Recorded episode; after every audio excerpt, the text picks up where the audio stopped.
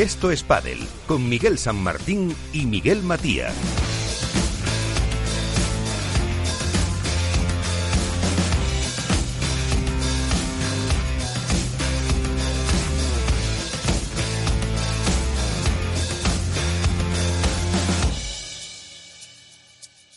Hola, ¿qué tal? Muy buenas noches a todos. Eh, tiempo para hablar de pádel, tiempo para hablar de este deporte de que se va acercando poco a poco al inicio de su competición eh, profesional, aunque ya hay eh, torneos por toda la geografía española.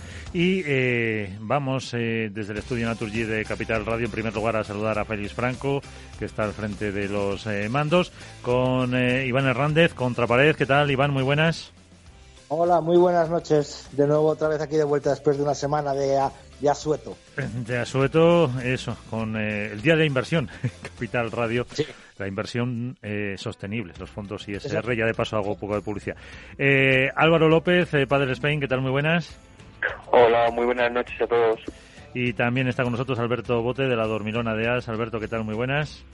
Muy buenas noches, ¿cómo estáis? Pues eh, vamos a ver, eh, que luego debatiremos con muchos de los eh, temas que nos trae Iván, cómo viene la actualidad de este deporte, que la empezamos a repasar ahora mismo.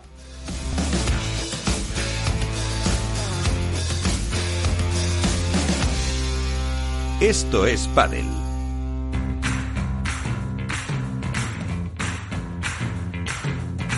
Así viene la actualidad con Contrapared. Iván, eh, vamos a ver, eh, ¿qué ha pasado en estos eh, días con no demasiados movimientos interesantes, no?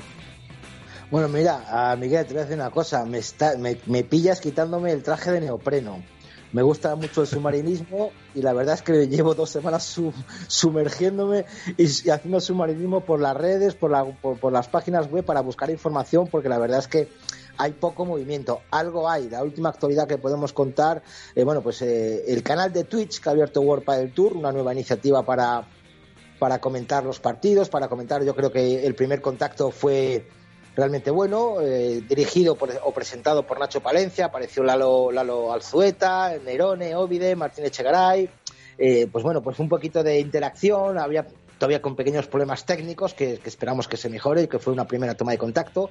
Avanzaron pues que podían hacer conexiones en torneos con el backstage con Darío, yo creo que es una nueva iniciativa para el World Padel Tour y para su comunicación y que está bien. En cuestión de torneos, pues hay que decir que el, primer torneo del Open Adeslas, el primer torneo de World Padel Tour, eh, va a tener como sede el Rivapá del Madrid. Por lo menos ya tenemos algo más de información. Otra buena noticia es que ya están un poquito más normalizados eh, los clubes. Los clubes ya están abiertos, eh, tanto indoor como outdoor. Ya podemos jugar los no federados, por decirlo por lo menos al menos en Castilla y León, que es un, un poquito de aire ¿no? a los clubes, el que los no federados se puedan, puedan jugar. Cuestiones, otras, otras novedades, bueno, pues la Federación Internacional de Padel ha llegado a un acuerdo con la marca Homa para su, ropa de los torneos, que esperamos que nos lo cuente alguien de la FEPA en los próximos días o semanas. Eh, la marca Nox ha sacado por primera vez unas zapatillas especiales para de su marca, que es algo que le faltaba. tenía ropa, tenía palas, tenía paleteros, pero le faltaban las zapatillas, las ha sacado al mercado. Tienen muy buena pinta, ya os comentaremos si nos mandan alguna, pues os comentaremos cómo son. Eh, jugadores, ¿qué pasa? Pues que ya hay movimiento. Parece mentira que no haya empezado el World Padel Tour y que ya tengamos movimiento de parejas. Teresa Navarro ha roto con eh, la vallesoletana Esther Carnicero, sin previo aviso. Bueno, la habrá avisado a ella, pero sin ningún tipo de, de motivo aparente, nada más que por malas sensaciones en el juego. Y podemos decir que Teresa Navarro se junta con Argentina Julieta Vidaorria. Esa es la nueva pareja. Celeste Paz también ha roto con Ángela Caro, también por malas vibraciones, ahora que está muy de moda el mala vibra y esas cosas, hmm. eh, pues que no han tenido buenas sensaciones en los torneos y bueno, ha roto. Entonces veremos a ver con quién se une, porque quedan sueltas Esther Carnicero, Nuria Rodríguez, que sigue recuperándose de la lesión, y por supuesto la pareja de Julieta, que era Sara Ruiz, pues ahora mismo queda suelta, veremos a ver qué parejas son las que se unen de aquí a, principio de temporada. Padel Nuestro se convierte en la tienda oficial de World Padel Tour, esta es una noticia más o menos del 10 de marzo hasta el 2023, pues bueno, vemos que la marca sigue creciendo y que ahora se va a hacer responsable también de la distribución de los productos World del Tour. Y como pequeña pincelada de, mis queridas federaciones, Miguel. ¿Qué serían, eh, ¿Qué serían las federaciones sin ti? O, qué sería yo sin las federaciones? más, más bien, más bien. Yo creo que ellas desearían no eh, que no estuviera yo por medio. Primero, felicitar a la Federación de Castilla-La Mancha porque ha llegado a un acuerdo con, los organismos institucionales suyos para que eh, Ciudad Real sea el centro neurálgico del pádel en esa comunidad. Creo que es una buena labor de su presidente. Y en respecto a la nacional, bueno, sabemos que ha tenido dos sentencias en contra. La primera ha sido recurrida, algo que se le, se, le solicitó que no lo hiciera, pues bueno, lo han recurrido, han cometido ese error, veremos a ver. La segunda sentencia en la cual les condenaban a pagar más de 250.000 euros, más intereses, más gastos, bueno, pues parece ser que, no voy a decir el por qué, porque todavía no, no, no puedo, está ahí en el aire, pero creo que se acercan nubarrones, se acercan nubarrones a la federación, esperamos que lleguen a un acuerdo. Las federaciones regionales tienen intención de llegar a un acuerdo, pero las, las, las ofertas ahora mismo están súper, súper, súper alejadas. Están más alejadas que Vox y Podemos ahora mismo. O sea, más. O sea, es como si ahora mismo Pablo Iglesias quiere sentar con Abascal para ser presidente de la Comunidad de Madrid. Hasta ese punto llegamos. Yo creo que hay muchísima diferencia y yo no quiero decir chubascos, pero puede empezar a llover. Puede empezar a llover en la federación. ¿Y son todas las regionales eh, en contra de la española? Hombre, son las, no, todas no, son todas las regionales que están afectadas por la sentencia, Miguel. O sea, las 10 federaciones que en su día pagaron un dinero por las cuotas y que ahora mismo pues están intentando llegar a un acuerdo de la federación para recuperar ese dinero, bueno, pues la oferta que ha hecho la Federación Española no es que ni se acerca a, los mínimos, es decir, de, de, la normalidad que pueda entenderse como oferta, y entonces pues están pensando otras opciones, que yo creo que sí que las hay que no es más que, perdonar el canon de los torneos, que no es más que compensar las, los torneos por, otras cosas, o que la Federación Española ofrezca clinics de, técnicos, ofrezca cursos de, entrenadores eh, en compensación con eso, pero parece ser que la Federación no está por esos fueros y que lo que quiere es, pues, otro tipo de cosas que por ahora siento mucho no poder dar esa información, porque no puedo. Pero en cuanto nos la confirme la otra parte, porque claro, tengo una versión, tengo que ver la otra versión, pues la contaremos. Perfecto, pues con esa referencia a Twitch, hoy te despido de esta sección como Ibai Hernández. Gracias. Muchas gracias. Bien.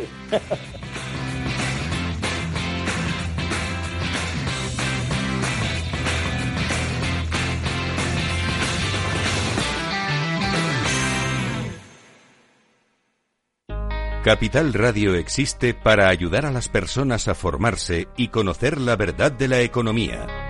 Los valores que Capital Radio defiende son la verdad, la libertad y la responsabilidad.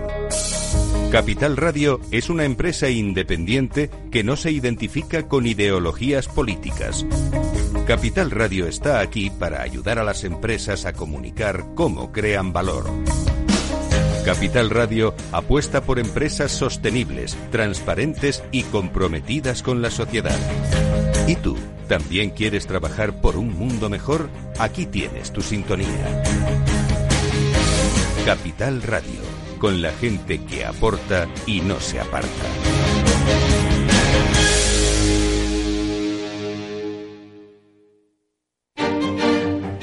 Los viernes en Capital Radio, la salud protagonista. Valor Salud. Industria, pacientes, profesionales y directivos del sector. Investigación y todas las áreas del mundo de la salud y sanidad con sus personas y empresas. Evolución de la pandemia. Novedades de nuestra medicina y sus profesionales. Con los expertos y destacadas empresas. Valor Salud. Cada viernes a las 10 de la mañana, la salud protagonista con contenidos claves y un estilo propio. Valor Salud. Con Francisco García Cabello. Hook Paddle patrocina esta sección. Hook Paddle Time is now.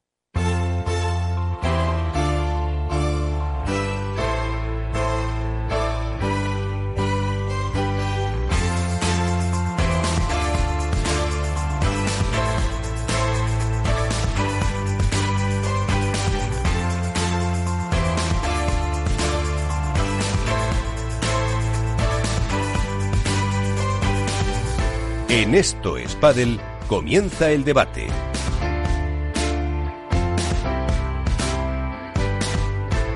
Empezamos el debate y no sé eh, por cuál de los temas que ha comentado Iván eh, que os apetece más. Eh, no sé si el lío federativo, si las marcas, esas zapatillas que ha pedido Ibai o también el tema de las parejas que se rompen, Alberto.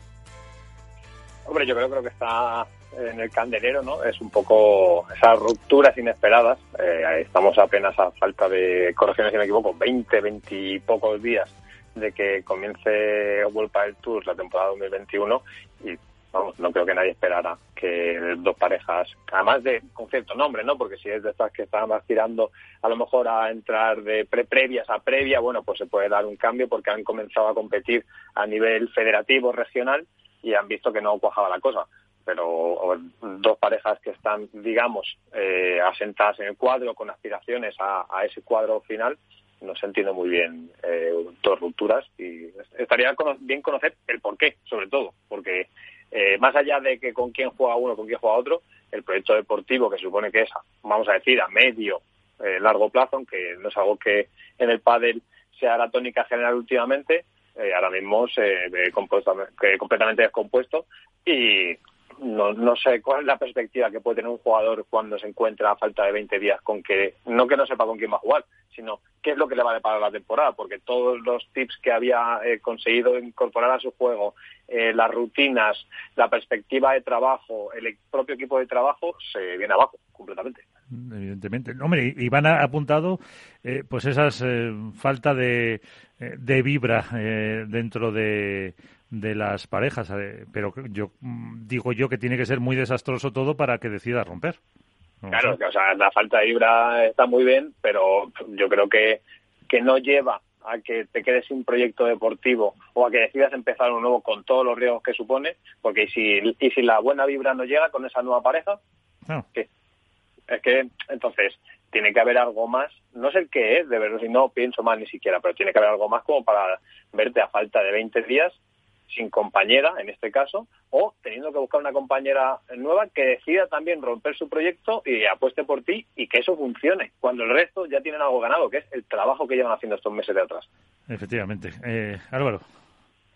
Sí, no, bueno, a mí la verdad que, me sorprende también bastante, eh, no sé los motivos realmente. Eh, sí que añadir que a lo que ha, a lo que ha comentado Iván, que, que por ejemplo de, las que ha comentado Ángela Caro va va a volver con Nuria, Vale, eso sí que sí que lo podemos confirmar.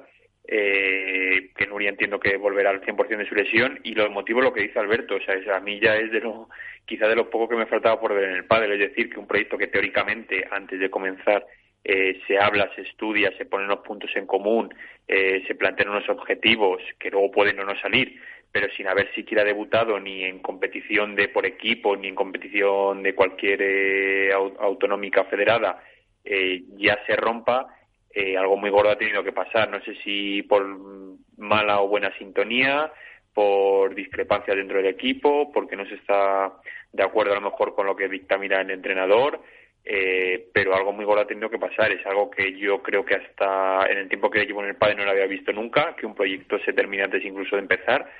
Y, y bueno, veremos a ver si, si como dice, como dice Iván, eh, Tere juega con, con Julieta, Esther Carnicer en principio se quedaría ahora mismo colgada y Celeste Paz también.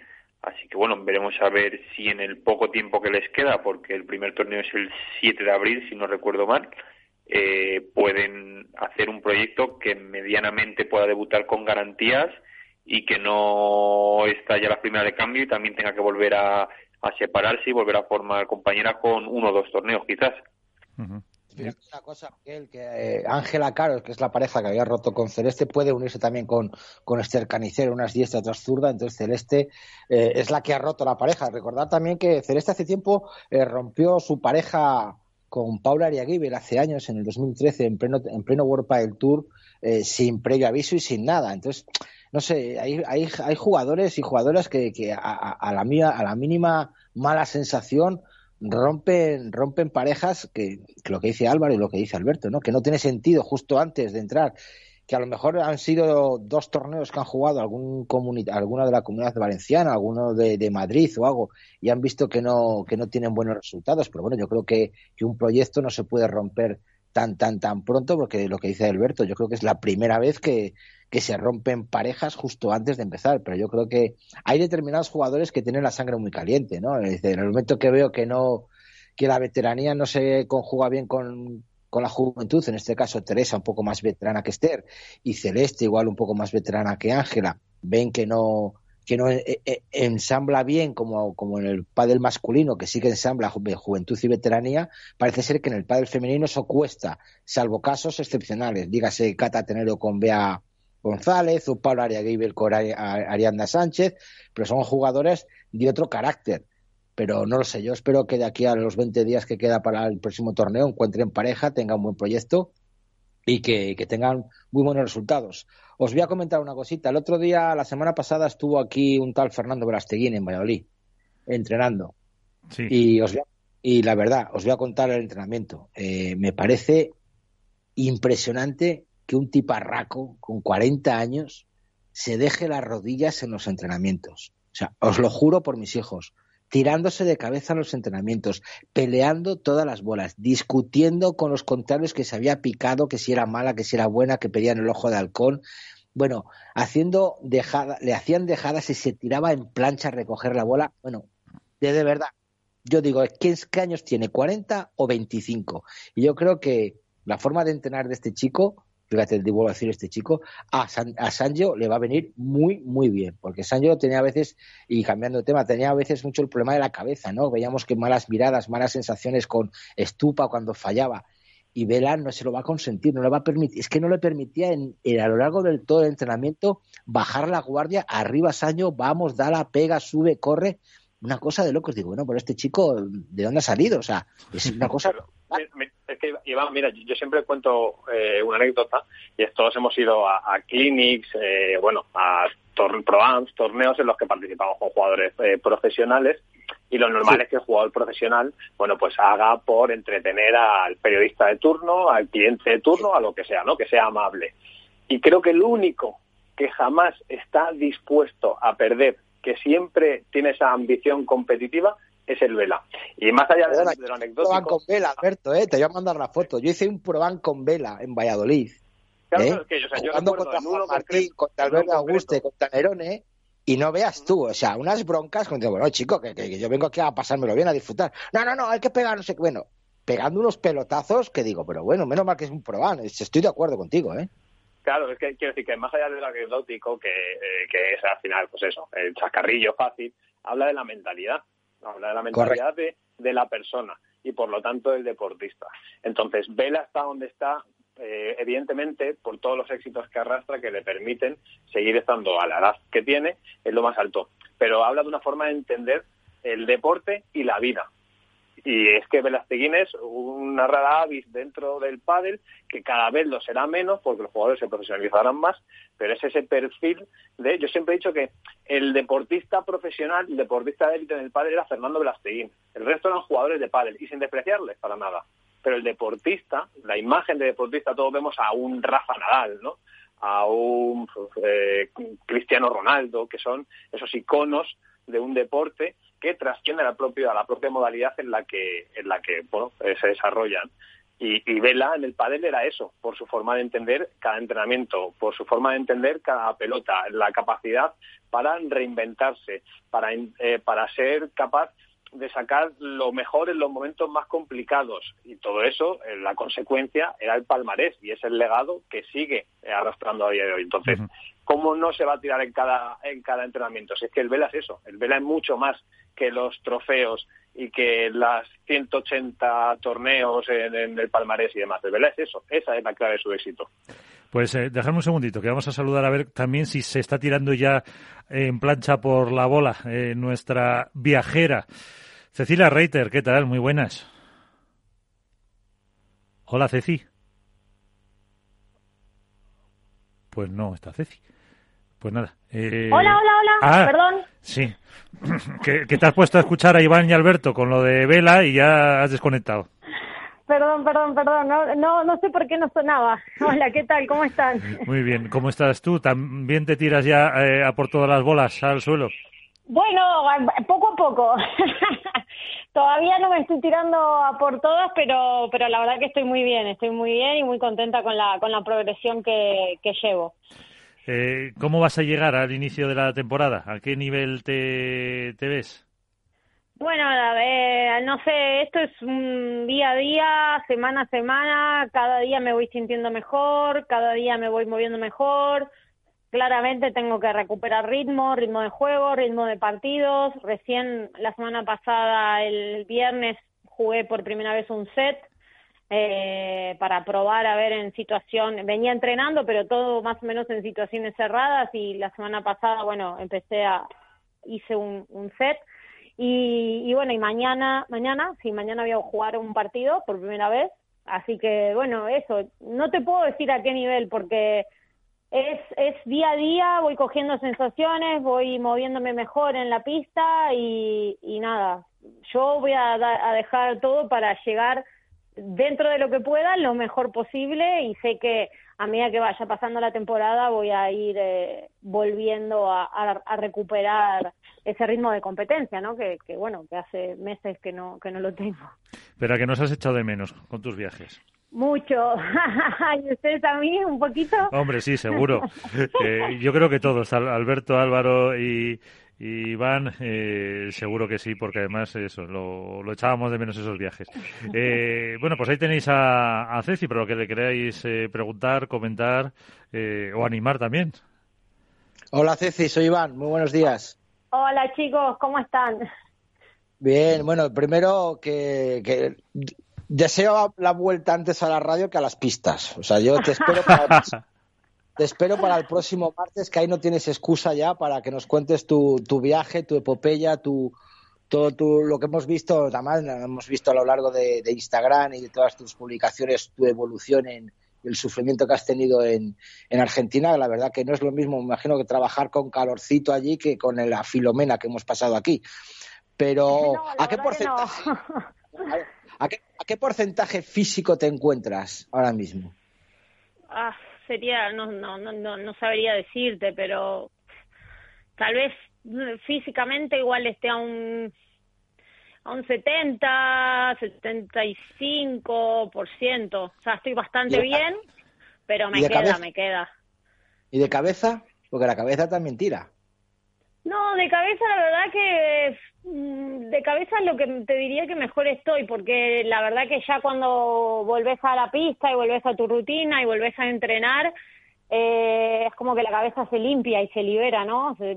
Es mucho más duro el proceso de una lesión mientras no estás entrenando que cuando volvés a entrenar. Eh, y además mmm, fue un proceso largo, pero aprendí también a, me enseñó muchas cosas, entonces eh, tal vez hoy estoy entrenando con la cabeza mucho más limpia que, que, que en otro, que otros años, ¿no? Tal vez lo valoro más inconscientemente el hecho de poder estar ahí de nuevo y, y ya te digo que la cabeza, gracias a Dios, la eh, estoy disfrutando mucho cada día, siendo muy positiva y, y bueno, ya te digo, obviamente que que, que sé que el, los primeros torneos por ahí me van a costar un poco más de, de, a nivel de ritmo y demás, pero, pero bueno, soy optimista y creo que, que, que lo voy a hacer bien. Alberto. O Álvaro. Alberto se fue. Muy buenas noches, ¿me oyes? Sí. estaba, estaba muteado y no me he dado cuenta. Que, oye, lo primero, encantadísimo de tenerte de vuelta por aquí, que se te echaba bastante menos, la verdad. Y nada, lo segundo, joder, que nos cuentes un poco. Eh, es la primera temporada en la que realmente supongo no, no tienes expectativas en cuanto a resultados, más allá de que tú eres una supercampeona, pero eh, dadas las circunstancias entiendo que lo prioritario es volver tan solo a la pista. Eh, ¿cómo, ¿Cómo se afronta tanto desde tu perspectiva como desde de la de Carol eh, una temporada en la que no hay exigencia deportiva. Lo importante es volver, encontrarse cómoda y poder desarrollar eso, lo que tanto disfrutamos todos que haces.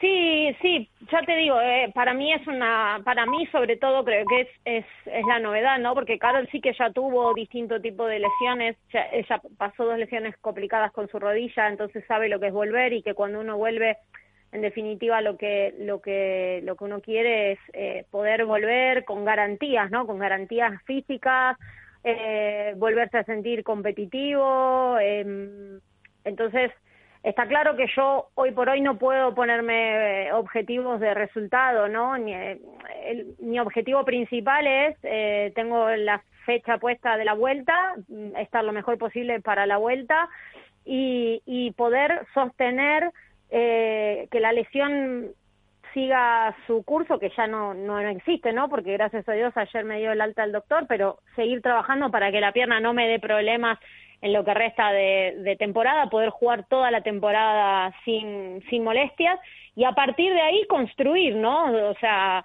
el objetivo es estar 100% bien físicamente y a partir de ahí eh, lo demás seguir construyendo y recuperando la confianza, recuperando el ritmo de juego. Y, y bueno, y Carol creo que eso lo entiende mucho más porque como te dije ya pasó por, por ese lado, entonces eso a mí también me ayuda mucho el tener una compañera que estuvo del otro lugar y que sabe eh, que, que, entramos sin presión, ¿no? Sin, sin ningún tipo de presión porque, porque ahora lo principal es, es, es volver a la pista. Álvaro. Muy buenas, eh, Ceci. ¿Qué tal? Bienvenida de nuevo. Hola, gracias. Nada, yo lo primero, bueno, eh, darte la enhorabuena por tu por tu alta médica, que me alegra mucho que, que ya estés de vuelta, y preguntarte, bueno, este año para ti también es un reto no solo el volver, sino el hecho de contar con un nuevo equipo técnico, porque tenéis eh, nuevo entrenador. Eh, ¿Qué es lo que más has podido, dentro de, tu estado físico, lo que más habéis podido trabajar, eh, lo que lleváis de pretemporada, y sobre todo, qué te ha pedido el entrenador eh, este año a ti? Eh, a ver, eh, de momento yo estoy para poco cambio y, y eh, justamente lo hablaba hoy con Carol, ¿no? Hemos estado trabajando, llevo en España desde el primero de marzo eh, y yo tampoco es que había empezado a hacer pádel mucho antes.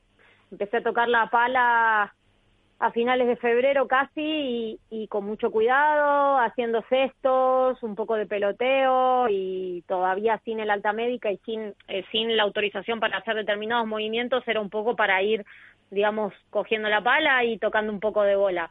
Eh, yo de momento mm, eh, sé cuál es la idea que tiene el entrenador, pero ahora mismo lo que necesito es, es mucho volumen de bola, eh, encontrar solidez en mis tiros, eh, pensar que cuando estás tanto tiempo fuera de la pista, yo estuve casi cinco meses sin agarrar una pala, sin moverte dentro de la pista, eh, es verdad que es como andar en bicicleta que no se olvida, pero hay que, hay que recuperar el ritmo, ¿no? Entonces, eh, para mí ahora mismo lo más importante es hacer entrenamientos donde donde pueda sostener mucho volumen de pelota, donde sufrir un poco en defensa, sufrir un poco en ataque, pero de a poco ir, recuperando esa consistencia que, es necesaria para cualquier, para empezar a hablar en cualquier partido, ¿no?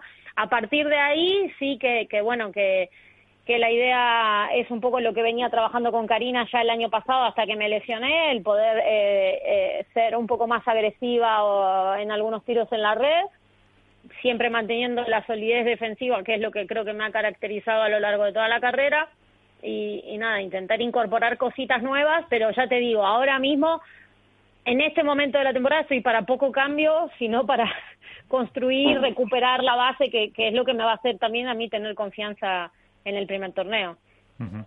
Eh, si es que al final vamos a ver una nueva Ceci, va a volver más rápida, más ágil, más todo. Eh, oye, ¿y cómo, cómo ves un poco eh, la temporada? Eh, parejas, calendario, eh, fíjate la cantidad de pruebas que se han eh, puesto este año. ¿Qué habéis comentado? ¿Qué impresión te dio cuando has visto un poco todo lo que se está formando para, para este 2021? Bueno, te soy sincera, la primera, la primera sensación que tuve cuando vi el calendario eh, me agobié un poco, porque vi demasiados torneos. Eh, sobre todo a partir de mitad de año los veo bastantes semanas eh, seguidas, sobre todo porque, a ver, hay una muy buena noticia que los seis Challenger van a ser masculinos y femeninos, que es muy bueno. eh, nosotras los podemos jugar. Entonces, claro, al meter seis torneos más sobre los que ya hay en calendario, eh, hay momentos de la temporada donde ah, el otro día estábamos mirando que casi, creo que de Cerdeña nos tenemos, de Cascais vamos a Cerdeña, de Cerdeña a Barcelona, o sea, va, va a ser un poco eh, intenso, eh, teniendo en cuenta que, que, bueno, que por ahí el año pasado no fue así, entonces es como volver a, a recuperar ese ritmo. Me parece muy positivo el calendario de Vuelta del Tour, realmente ojalá se pueda llevar adelante que la pandemia lo permita, pero me parece un calendario espectacular eh, en un año posterior a la pandemia, ¿no? La verdad que yo no me esperaba que hubiera eh, tantas pruebas. Eh, eso por un lado. Y luego, bueno, eh, creo que la temporada va a ser durísima, con tantos cambios de parejas, hay que ver qué parejas se acoplan mejor. Eh, es la primera vez que pasa así un terremoto tan grande de cambios en el circuito femenino, o sea, tantos cambios juntos, ¿no? Eh, y, y, nada, creo que va a ser muy muy divertido. ¿Tú también ves como gran favorita a, mm, a Ale y a Gemma? Sí, creo que la idea de ambas cuando se juntan es, es, es esa, ¿no? Creo que si mm, el objetivo de Gema y Alejandra no puede ser otro que no sea el número uno. Mm, se unen para eso, es la, la, la, la sensación que, que como jugadora, como con rival, eh, tengo desde afuera, ¿no? No, no, no, no sé lo que, no conozco las internas de esa pareja, pero sí que creo que, que el objetivo de ellas tiene que ser, o debería ser ese, sí. Uh -huh. ¿Y, en, y, y, de número dos, entre comillas? Bueno, después yo creo que, ya te digo, hay muchas parejas que hay que ver cómo funcionan, cómo encajan, pero a priori diría que después de ellas, eh, que por la unión de, de, talentos ¿no? y de momentos creo que son las candidatas, después creo que mmm, las que van a, a, estar ahí también pueden ser las Martas, pueden ser las gemelas, en el sentido de que ya se conocen y saben cómo funcionan, ¿no?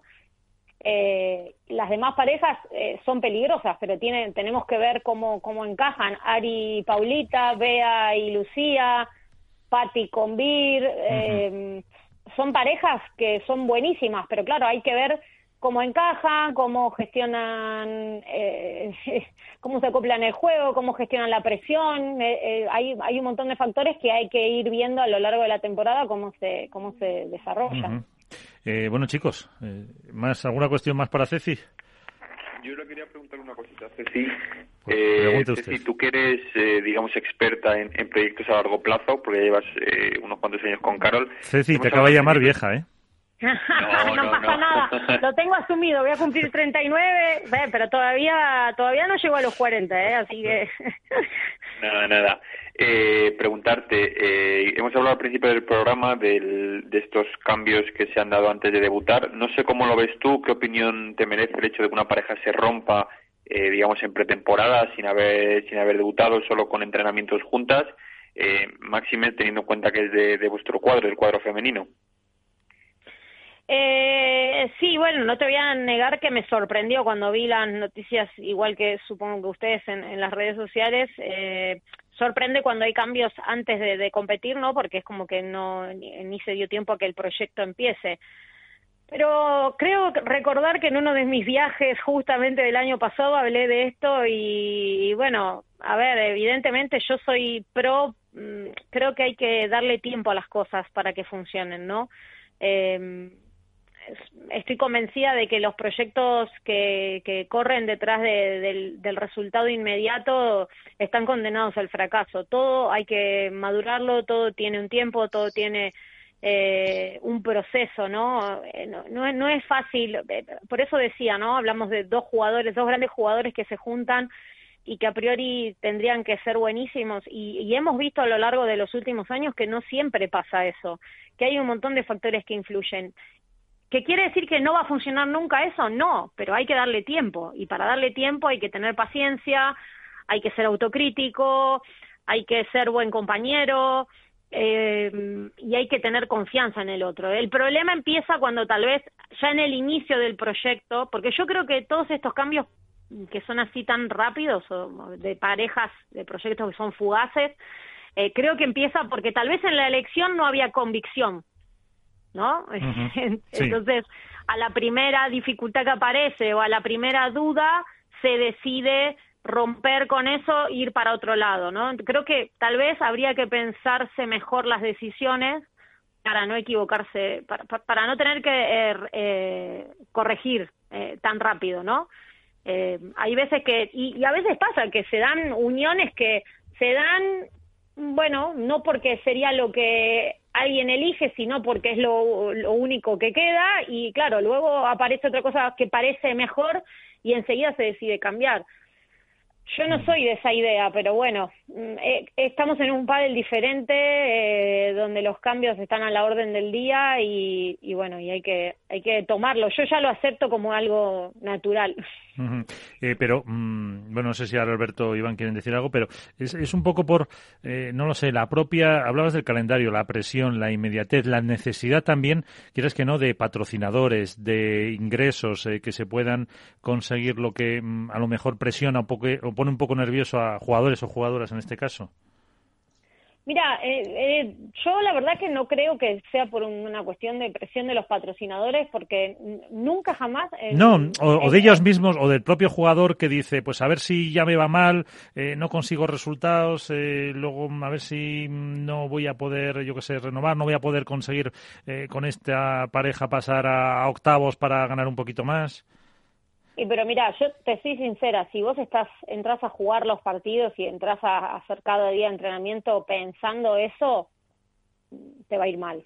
O sea, la realidad es que para mí hay un trabajo de, de, de, de psicología detrás, de, tener un, un, psicólogo deportivo detrás que te ayude a gestionar esas presiones que, como vos decís, pueden ser reales, ¿no? De decir, no, y si juego con este, me puedo meter un poquito más, tengo opción de una ronda, no le doy tiempo a, a este proyecto que puede ser bueno, pero tengo algo más inmediato que tal vez me parece que puede funcionar mejor y me puede redituar también es lícito, ¿no? Porque, como sabemos, eh, son los jugadores que viven realmente de, de, de, la competición son pocos, siguen siendo pocos, a pesar de que se mejoraron los premios, de que se mejoraron las condiciones, siguen siendo pocos los jugadores. Entonces, hay muchos jugadores que entre pasar una ronda más o no, les, les va en, -huh. en, en, en, su, en su vida del mes por ahí, ¿no? O en, o en el pagar sus entrenamientos, sus cosas, eh, entonces, por eso yo digo que no, no puedo juzgar a nadie las decisiones que toma, pero sí creo que, que, que no podés jugar con esa presión. O sea, cuando vos entras a jugar realmente no, no estás pensando, no, si pierdo acá, porque a nosotras muchas veces nos pasa, que no sé, te pongo un ejemplo, nosotros el año pasado fuimos a jugar a Cerdeña, por ejemplo, que es el cuadro final, nosotros sí. salíamos entre las ocho primeras, y yo sí te pongo, te pongo a decir lo que me salió, el pasaje, el PCR, el hotel, esto, lo otro, si te pongo a decir los gastos, yo también puedo entrar y decir, uy, si pierdo en primera ronda, salgo 300 o 400 abajo. Uh -huh. eh, pero no entras, o sea, eh, tenés que ser capaz de, de, de, de, de eludirte de eso, porque si no, eh, o decir, no, si pierdo acá y gana Pepito, me pasa y entonces el jugador cuando entra a jugar tiene que tener la capacidad, que es complicado, de concentrarse solamente en el juego y que todos esos factores externos sí. no te afecten. Cuanto menos te afecten, mejor es el rendimiento. El abstraerte un poco de todo el entorno. Claro. Eh, Iván. No, yo, vamos, lo, lo único decirle a Ceci que... Es que habla muy bien, ¿eh? Que habla muy bien y escribe mejor, por eso la estoy, la estoy diciendo que el domingo que no entrene que se relaje, que cambie la pala por el boli y el papel y que esperamos de momento su... de momento sigo siendo jugadora así que para que para, para que sea periodista me tienen que esperar un poco más. Bueno pues, te, pues lo menos que no no digo que dejes la pala de, para siempre sino que el domingo solo el domingo dejes la pala y que nos hagas un articulazo para el martes de, de quitarse el sombrero como todos los que has hecho. Eso ya hablo yo con Ceci por si está entrenando lo grabamos un poquito antes o lo que sea y ya lo apañamos y yo, fíjate, yo voy a ser un poquito malo, un poquito malo, o sea, ¿sabes, Ceci? Que yo me, de vez en cuando me sale la vena mala, ¿no? Que sabes que lo que te aprecio, porque lo sabe Ceci de, de sola, lo que le aprecio a ella y a Carol después de muchos años por todos los torneos y por todos los circuitos. Pero hay una pregunta que a veces me ha llegado por gente, de verdad. ¿Qué tendría que pasar, qué tendría que pasar para que Carol y Ceci no fueran pareja de pádel? Porque resultados malos habéis tenido, lesiones sí. habéis tenido, malas rachas habéis tenido, de repente habéis levantado. O sea, sois una pareja y, lo, me alegro, tan, tan sólida en todos los aspectos, que a lo mejor lo que dices tú, el aspecto psicológico ayuda muchísimo, que qué, qué terremoto tendría que pasar para que Carol y Ceci cambien de pareja de padre. Y bueno, que una de las dos se lesione, puede ser, eh, que una de las dos decida retirarse, también podría ser otro motivo. o, o, que de, o que sintiéramos que dejamos de disfrutar. Eh, lo que pasa que, a ver, la gente siempre va, ¿no? Eh, es verdad que vivimos en un mundo muy resultadista y, y por ahí si, si miráramos los resultados, muchas personas pensarían que nos tendríamos que haber separado, ¿no? es algo que sabemos que está ahí y que la gente lo puede pensar y que, bueno, a la verdad, voy a quedar mal en esto, pero me tiene que dar igual lo que piense la gente, ¿no? Porque al final lo que importa es lo que siento yo, lo que piensa Carol y, y lo que piensa el equipo de trabajo que tenemos alrededor, ¿no? Nosotras, a ver, como pareja hemos pasado de todo. Creo que esta es la temporada número 12 que vamos a jugar juntas durante casi cuatro años fuimos número uno indiscutidas, luego perdimos ese número uno, perdimos la confianza, eh, yo tuve un bache muy malo, conseguimos salir, conseguimos volver a jugar finales, luego tuvimos otro momento donde tal vez Carol fue la que perdió más confianza cuando, aquel episodio cuando primer año que quedó fuera de la, de la selección absoluta que, le, le afectó muchísimo a nivel de su confianza, eh, seguimos, volvimos a salir de eso eh, y siempre nos hemos mantenido entre las ocho mejores parejas del mundo, ¿no? Entonces, ¿cuál es la clave para que nosotras sigamos juntas? Que seguimos disfrutando de jugar juntas. Eh, si no disfrutáramos de entrar a pista juntas, de entrenar juntas cada día, nos hubiésemos separado. Pero no es el caso. O sea, las dos disfrutamos muchísimo, eh, las dos confiamos la una en la otra, eh, ya nos conocemos prácticamente de memoria. Em, eh, competir con alguien también es compartir un montón de momentos con esa otra persona. Em, y esa parte a nosotros se nos hace súper fácil, ¿no? Porque tenemos los mismos valores, eh, pensamos muy parecido en muchas cosas y hay veces cuando mm, ves y decís, bueno, ves cosas por ahí que no te gustan tanto, ¿no? De afuera, ¿no? De, otras, de otras personas. Decís, qué difícil se me haría si tuviese que jugar hoy con otra jugadora porque todo eso ya lo tengo ganado y, y, y, esa, y esa eh, al final ya te digo, si vos venís a ver un entrenamiento nuestro, somos súper exigentes las dos, antes escuchaba decir del entrenamiento de Vela, es, es, algo brutal porque yo lo he visto en directo, he tenido la suerte de compartir algún entrenamiento con él. Y nosotras mm, somos un poco iguales en el sentido de que lo damos todo, pero nos divertimos, disfrutamos de lo que hacemos. Nos gusta ir a entrenar juntas, nos gusta viajar juntas a los torneos y disfrutamos de todo eso. Eh, si, si se cortara ese disfrute, evidentemente, o si, si en algún momento el, el pádel hubiese supuesto eh, algún problema en nuestra relación personal, eh, seguramente hubiésemos tomado la decisión de separarnos, pero como no eso no sucede ni sucedió y esperemos que no suceda, eh, ahí, acá seguimos. Espera, ¿esperas enfrentarte a Carolina Navarro en el Mundial de Qatar? ¿Vamos a tener a Carolina Navarro, Ceci Reiter en el Mundial de Qatar España-Argentina? ¿Tenéis esperanza las dos de estar en vuestras selecciones? A ver, te soy sincera de nuevo. Sabes que yo soy sincera siempre. Em, siempre, Creo, creo que yo tengo más posibilidades de estar que Carol. Eso es una realidad. Creo que Carol tiene bastante asumido que, que, lo tiene más complicado porque por una cuestión simple de que, que España tiene muchísimas jugadoras jóvenes que están a un nivel altísimo. Yo soy de la idea de que a Carol siempre la llevaría en mi equipo, ¿no? Pero por ahí en ese sentido no soy objetiva. Eh, pero pero bueno, creo que Carol no, no, no sé si tiene mucha expectativa, siempre tiene la ilusión porque le encanta jugar por España, sé lo que lo que lo disfruta, lo que lo vive. Eh, cuando fue el europeo el año hace dos años estaba como una niña pequeña de nuevo que volvía a la selección y me acuerdo ver la ilusión con la que mm, preparaba su ropa y, y yo digo joder digo es una tía que tiene 43 años en ese momento no ganó todo y, y se probaba la ropa de la selección y le brillaban los ojos, ¿no? Esa, esa cosa que tiene que, que no lo pierde y es lo que hace que, que siga jugando, ¿no? Y en mi caso, yo ojalá que sí, tengo más, lo tengo más fácil porque hay menos jugadoras, ¿no? Pero, pero, pero espero poder estar. Me alegro que no haya sido el Mundial el año pasado, porque si no me lo hubiese perdido.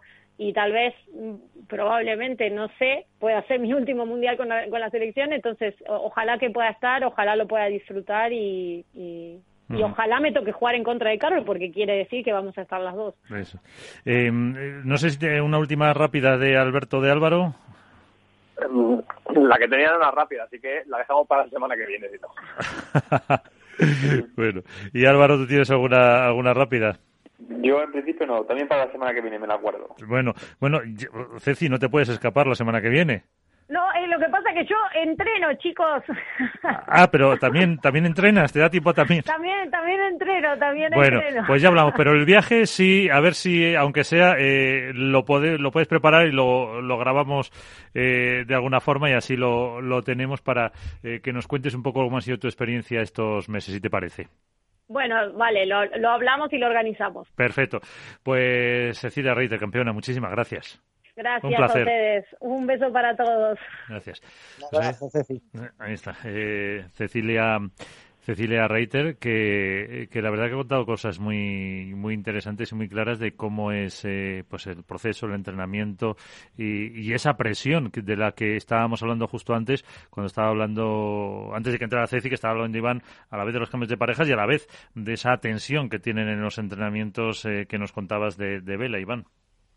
No, la verdad que, sí, no, ella misma lo ha dicho, que ha visto el tren a la vela. Yo era la primera vez que siempre hemos visto un poco igual el típico peloteo con Velastegui en muchos torneos, incluso en los campeonatos de España por equipos o en el campeonato de selecciones. Pues hemos visto el típico peloteo normal y corriente que vemos en infinidad de torneos.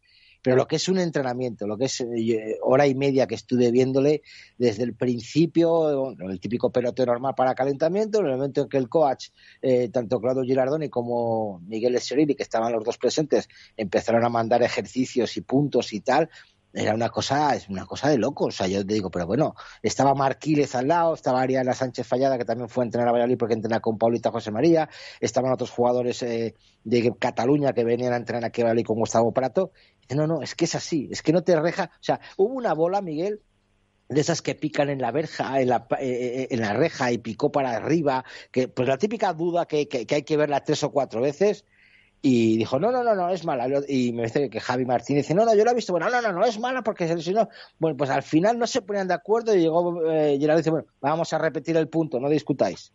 Vamos a repetir el punto, no discutáis. Y de repente iban, bueno, este punto vamos 3-2. No, no, no, 3-2 no, vamos 4-1 porque la primera bola la gané yo en aquella esquina, la segunda bola la ganó Sánchez de dejada, la tercera, o sea, se acuerda de las cuatro o cinco últimas bolas para que no le guinden ni un punto en un partido, en un ejercicio a cinco puntos. O sea, es una cosa de locos. Y claro, luego ves, yo he visto también entrenar a Cece y a Carol, y efectivamente, o sea, se tiran a por la bola. Y es con lo que siempre hemos dicho en todos los deportes. Según entrenas, según juegas. Eso está claro. ¿Cuánta gente entrena en plan normalito que luego ven una, una dejada y no la corren? Y estos dos corrían todo, Miguel. O sea, de, de comerse la red, literalmente. Va a ser una, una pareja muy dura para los Lebron y Galán. Tiene toda la pinta para mí yo creo que va a ser la pareja la pareja más dura que le van a le van a más que Pablo y, Tapia y además ahora mis compañeros tanto Alberto como Álvaro estarán viendo a lo mejor si tienen tiempo con los con el niño Álvaro y con el, con otros temas Alberto los entrenamientos que, que, pone World del Tour.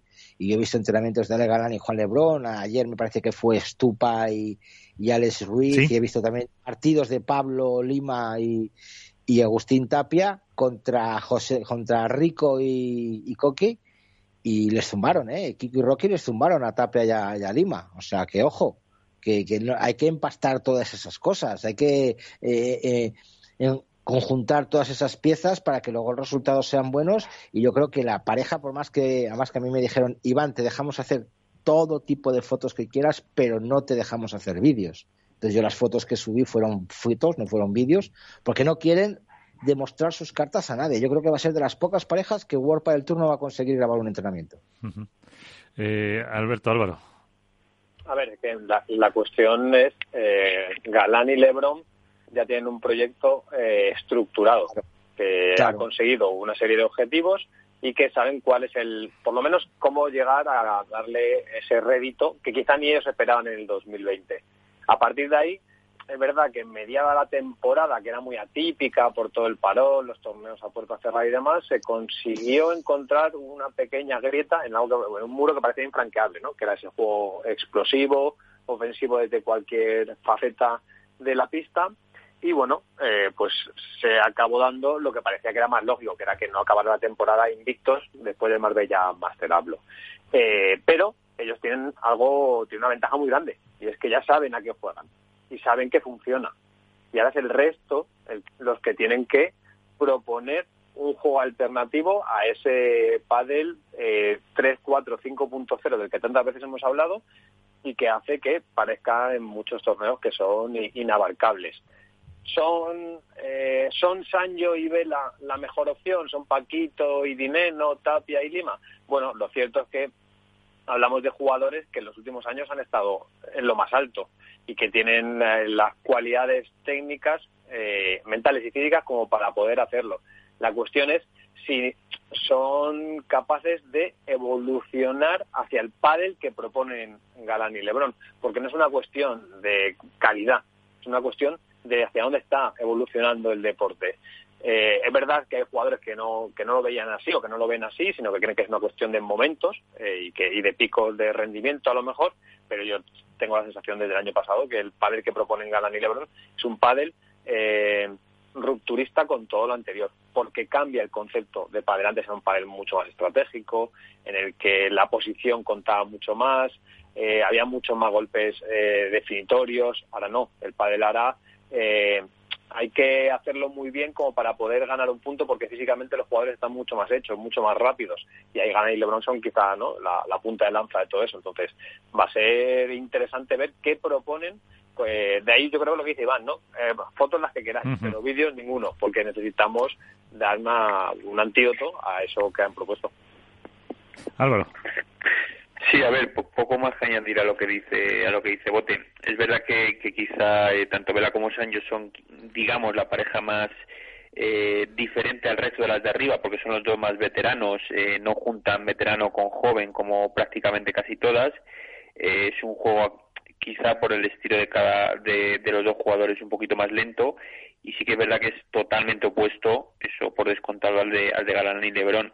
No sé si quizá tanto acomodarse a ese estilo, pero sí es verdad que también es verdad ellos cuentan con el handicap de que a ver Vela es eh, a nivel mental es el número uno eh, todos los rivales le respetan y se ha demostrado que jugando en la izquierda o jugando en la derecha todavía tiene mucho fuelle. Y quizá por ahí aunque todavía tengan que empastarse y ahí tengan ventaja Galán y Lebron que son los que han continuado eh, bueno más allá de Tello y Chingoto por ejemplo creo que van a ser los los que dinamiten un poco los, o, los cabezas de turco en este caso, porque puede ser que ganen a cualquiera, obviamente señor que pierda con cualquiera, entonces creo que van a ser los verdaderos agitadores de la parte alta del top 5 del, del circuito, porque puede que estén en prácticamente todos los domingos, como que quizá no aparezcan. Eh, no sabemos el rendimiento que van a tener, por mucho más allá de que Vela eh, le imprima a Sancho un, un ritmo un estilo que se amolde a sus características, de que le haga pelear todas las bolas, cosa que Sancho eh, a veces se desconectaba de los partidos y no siempre rendía al 100%, ahí Vela le tendrá más enchufado, pero mm, a mí me alberga ciertas dudas eh, por el hecho de que lo que dice Bote, que no sé si al, al, estilo de Galán y Lebron van a ser capaces de plantar cara con su propio estilo mucho más lento, mucho más elaborado,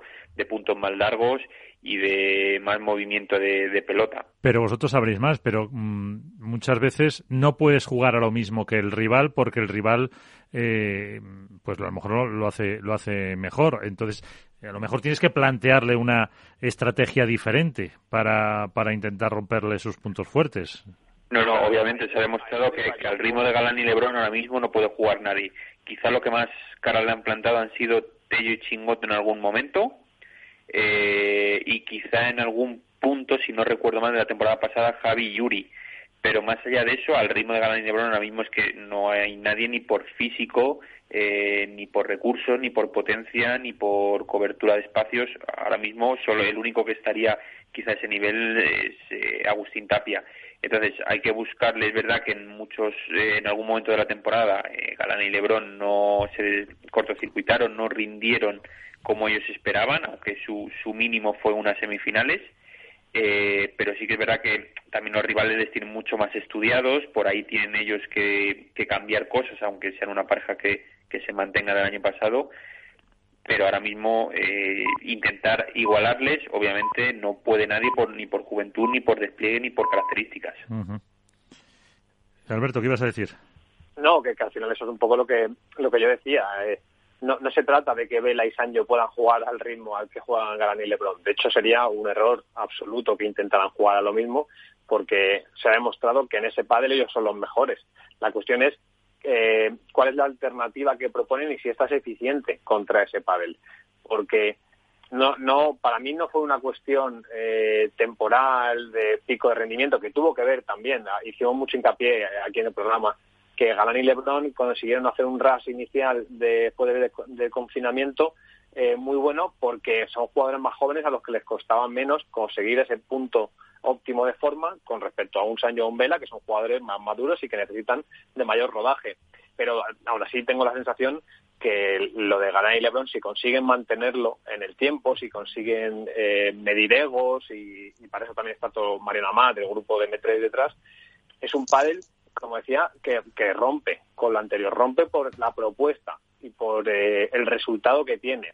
No por resultado en pista, no me refiero a resultados, a torneos y a victorias, sino por la sensación que deja. Y es que cuando Galán y Lebron están bien, y suele ser muchas veces, no hay una pareja enfrente que sea capaz de tener la regularidad en ese, en ese esquema de juego que deben proponer como para poder plantarles cara y va más allá de los resultados del 2020. Va en eh, cómo eh, un jugador de derecha como LeBron puede ser el más determinante quizá de toda una temporada. O cómo Galán eh, es capaz de, a la edad que tiene, dar ese salto y plantarle cara a un Vela del revés, a un Maxi o a un Paquito Navarro. Entonces, son suficientes mimbres como para ver que quizá es una tendencia, no es una moda, que al final yo creo que se trata un poco eso, es una tendencia hacia dónde camina el pádel. Y veremos si los Sancho y Vela, que son probablemente los jugadores con eh, mayores argumentos, a lo mejor por, por proyecto, son capaces de encontrar eh, ese, esa piedra de toque que haga que no que se cortocircuite el proyecto, sino que se posponga, porque claro, Sancho y Vela, el proyecto, su proyecto deportivo, no es a largo plazo, obviamente, es un proyecto que tiene una duración muy corta por una cuestión de trayectoria deportiva. Habrá que ver el campeonato de España de, de por equipos de este fin de semana, señores, el del 19 al 21 en el Club de Polo de Barcelona. Se va a hacer ahí vamos a ver a muchas parejas actuales eh, enfrentarse entre sí, entre ellas ya puede ser una primera toma de contacto de, de las parejas. Esperemos que la Federación Española no sé si lo va a retransmitir o no, todavía no tenemos información de ello. Voy a intentar buscarlo y si eso os lo paso o lo pondré en las redes. Esperamos poder ver al menos sábados y domingos los partidos de semifinales y final y ahí sí que podremos ver parejas que van a estar en el circuito y que podemos ver cómo llegan, porque es el primer torneo después de mucho tiempo, justo antes de empezar el World del Tour. Entonces habrá que estar mucho atentos, no si podemos verlo, pero a lo mejor sea el resultado que, que aparezca en la, las redes sociales y si no podemos ver el partido, pues bueno, pues si vemos ver a Saño contra Paquito Dinero, 6-3, 6-2, dices, hostia, mm, pues va, a estar muy fuertes. O vemos 6-4, 5-7, 7-6, coño, pues eh, parece que les va a costar un poco más. O sea que también eso puede ser un indicativo de, cómo llegan las, las, parejas. No es tan indicativo sin ver el partido, pero bueno, siempre es un punto de referencia, ¿no? Es como el que ve el partido del Barcelona de ayer 4-1 al Huesca, bueno, pues es lo normal, pero igual ves el partido y dices, ostras, 4-1, pero... Sí, que las pasó... Pasó canuta. Sí, eso, por no decir otra cosa. Eh, no sé si, si nuestro eh, otro miembro del equipo, iba a decir invitado, pues no, ya, ya, se, ya es permanente, eh, sabe si se va a televisar o no ese campeonato. Manu Martín, ¿qué tal? Muy buenas. ¿Qué tal, equipo? Muy buenas noches. Bueno, pues mister. No tengo ni idea de si se retransmitirá ese campeonato, la verdad. ¿Tú vas a ir para allí? No. No, en este no, en este no, no viajaré. Ah, para que nos hicieras una retransmisión de esas en vídeo eh, para, Iván, sobre todo. que le vendría bien. Nada, a este no viajaré, así que bueno, pues estaré como todos vosotros deseando que, que nos puedan poner algunas imágenes. Yo creo que cada vez está siendo además algo, algo más utilizado el tema de los streamings, así que bueno, pues con un poco de suerte estamos todos ahí al acecho deseando ver cómo funcionan las nuevas parejas. Eh, eso estábamos eh, hablando. Bueno, tengo que despedir a Álvaro López de Padel Spain. Eh, Álvaro, muchísimas gracias y atiende a tu, a tu bebé. Nada, un ¿Cuánto tiene? Y nos escuchamos la semana que viene. ¿Tres meses ya? no, dos y un poquito. Dos y un poquito. Ah, bueno, claro, que nació en enero, que estamos en marzo. Claro, nació en Filomena, en Filomena. Sí, sí, sí, por eso. pues cuídalo. Un abrazo. Un abrazo, hasta luego compañeros. Estábamos hablando de, eh, porque Iván había visto, eh, para ponerte un poco en antecedentes, Manu, el, entrenamiento de vela con Sanio en Valladolid, estábamos hablando de esas, eh, pues, estrategias. Manu se ha caído se ha, se ha cortado porque iba en el coche, así que no meto, meto el, el rollo que le iba a meter para explicarle un poco eh, los antecedentes. Eh, mm, al margen de Vela Sanio, eh, antes, no sé si Alberto ha sido Iván, ha apuntado el Tapia Lima como otro antídoto, porque a lo mejor el, el juego pueda hacerles más daño al Lebron Galán.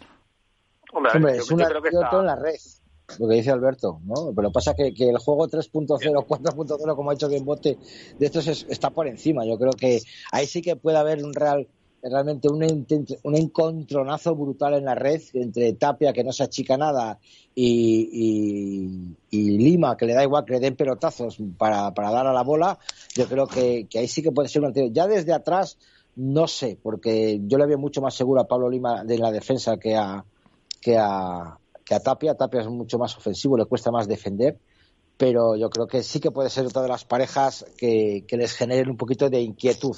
No mucha, pero algo de inquietud les puede generar. Sí, no, que hemos recuperado a Manu. Sí, sí, como va ahí en el coche, eh, pues eso, estábamos contando mm, el entrenamiento que vio Iván en Valladolid de Vela y Sanio, eh, la intensidad, el trabajo que estaban teniendo y, un poco mm, lo difícil también eh, que puede ser el jugar, lo hemos hablado en otras ocasiones, contra, contra Lebrón y, Galán, a pesar de, de, esa intensidad que estaba comentando Iván de Vela, que no deja una bola por perdida. Sí, hombre, a ver, sabemos lo que es Vela, está claro. El tema con, con Lebron y Galán es que estos dos cada año que pasa eh, te sorprenden con una vuelta de tuerca más. Y, bueno, al final, pues la carrera de Vela está llegando prácticamente al final y estos dos bestias, pues es que a Lebron le veo yo cada mañana entrenar el físico y es que está impecable.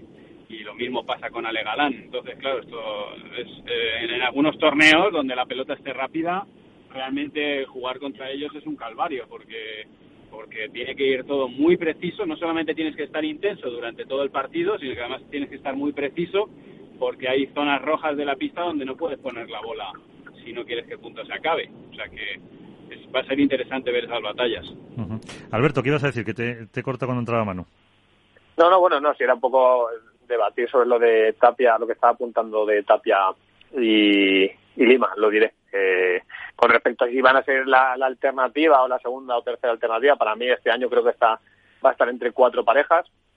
Habrá alguna sorpresa, porque los Javi y Uri nunca se pueden descartar, eh, Maxi y Tito y demás, pero creo que para mí Estupa y el Ruiz, que hay muchas ganas de ver qué, son capaces de hacer, pero para mí creo que va a estar entre las cuatro grandes, con claro favoritismo para, para Juan y, y para Ale Vela y Tapia como los perseguidores más cercanos, pero vamos a ver que si Lima da ese pasito adelante que quería y que dijo hace un par de semanas aquí, siendo el capitán del proyecto, si Paquito confirma el buen final de 2020 que tuvo, que a pesar de que fue una mala temporada junto con Lima porque no, no consiguieron los resultados esperados, pero sí, para mí el campeonato de España que hizo fue soberbio y acabó jugando un Master Final también muy, muy bueno. Entonces, va, a estar interesante ver y, creo que aunque Ale y Juan son los claros favoritos, mm, va a haber más de una sorpresa.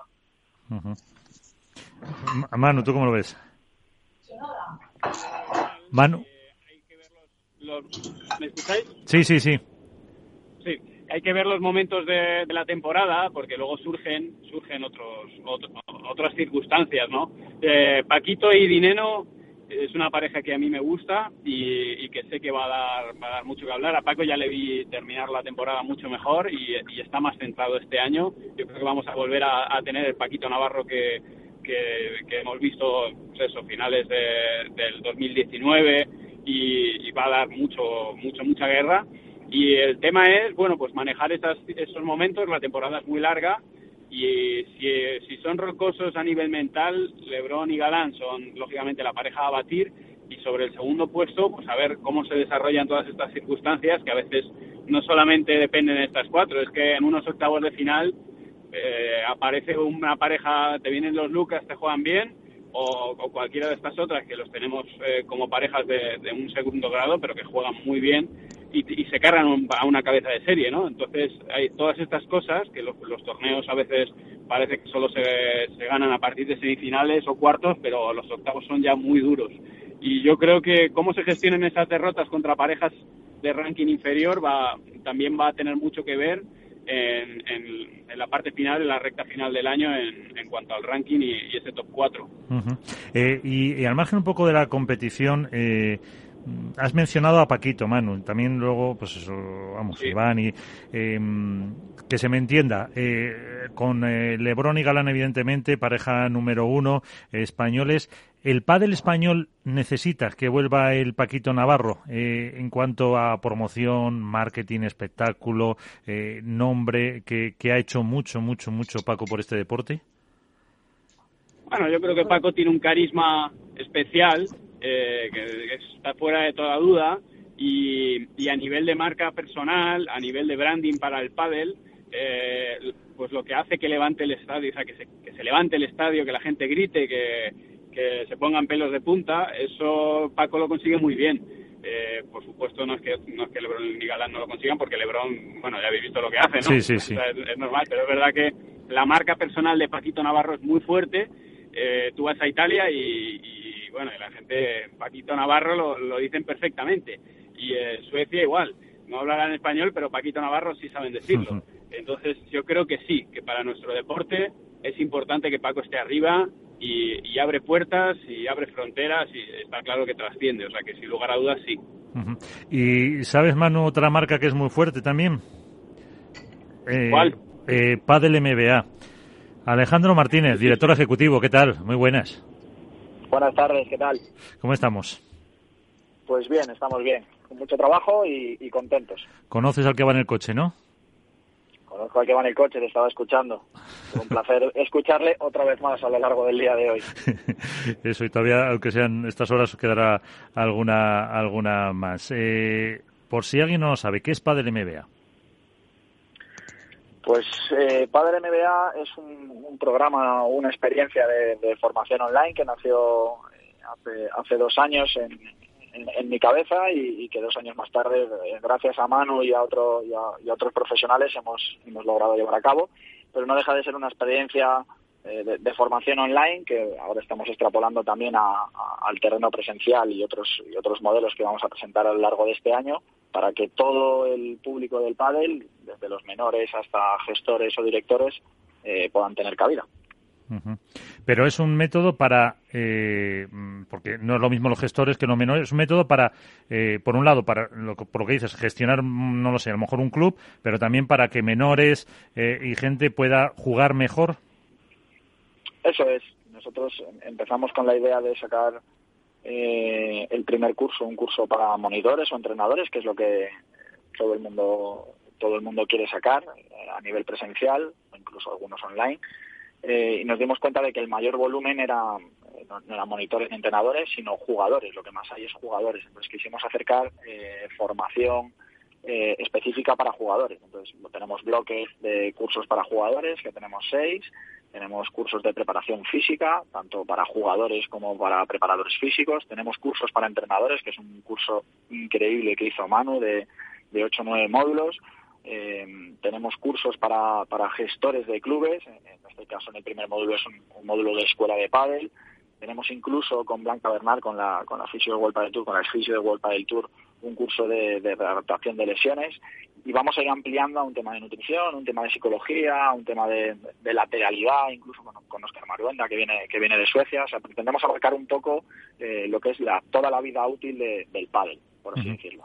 Cuando dices, eh, Alex, em, el, eh, por jugadores eh, jugadores de un cierto nivel o mm, principiante, medio, avanzado. Pues tenemos de todas las clases, porque eh, abarcamos desde, desde jugadores eh, más de iniciación, en donde se explican más tema de empuñaduras y un poco más eh, de técnica, hasta cosas más avanzadas a nivel táctico, que a, Manu le gusta mucho trabajarlo desde ese prisma, de dónde tienes que lanzar la pelota en función de dónde estás situado eh, nosotros nos han consumido desde gente muy amateur, desde gente de iniciación o que juega una vez o, una vez cada dos semanas, hasta profesores eh, que juegan, por ejemplo, competición madrileña en una segunda, en una tercera, o sea que, que, hay de todo. Tenemos todos esos perfiles. Ahora es verdad que vamos añadiendo, conforme está pasando el tiempo, nos hemos apalancado en lugar de generar nosotros solo el contenido, lo están generando otros entrenadores y otras marcas. Y eso nos va a dar mucha riqueza de contenido porque en lugar de estar toda la figura técnica y táctica eh, centrada en Manu Martín, pues hay otros entrenadores como puede ser Horacio Clementi que está grabando con nosotros, Marcos del Pilar en Estados Unidos eh, con Adidas, eh, Pablo Aymá con, con Sios, Juan Alday con Black Crown, o sea, hay distintas figuras que le van a dar un enfoque muy distinto a, la, manera de enseñar a los jugadores. Alberto. Alberto, sigue ¿Me veis? ¿Me veis ahora? Sí, te has ah, muteado otra vez. Sí, se me muteado sin querer. ¿Qué tal, Alex? ¿Cómo estás? ¿Qué tal, Alberto?